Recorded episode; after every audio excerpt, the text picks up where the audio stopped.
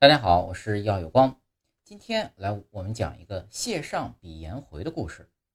谢尚是东晋时候的文学家，他学问渊博，精通音乐，还懂得军事，做过将军，统帅着当时豫、冀、幽、并四州的军队，可以算得上是个文武双全的人。谢尚小时候很聪明，在父亲谢坤的教育下，学习刻苦认真，肯动脑，勤钻研。八岁的时候就已经读了很多书，但是他一点儿也不骄傲，更不愿听别人的奉承话。父亲很喜欢他，常常把他带在身边。有一天，谢坤请几位客人到家里吃饭，谢尚坐在父亲身边。吃饭的时候，客人们谈天说地，谢尚在一旁聚精会神地听着，不懂的地方就暗暗记在心里。等大人们谈话间歇的时候才问，一问就要问个明白。客人们看到谢尚这样聪明可爱，都很喜欢他。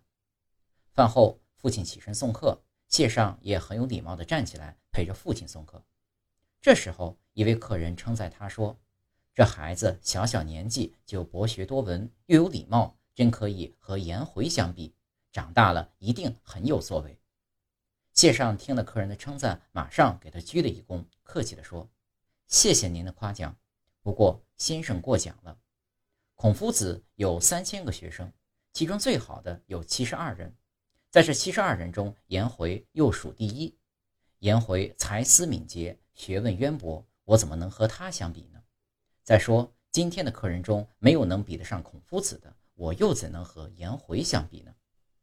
客人们听了他的回答，都佩服谢尚的谦虚和机敏。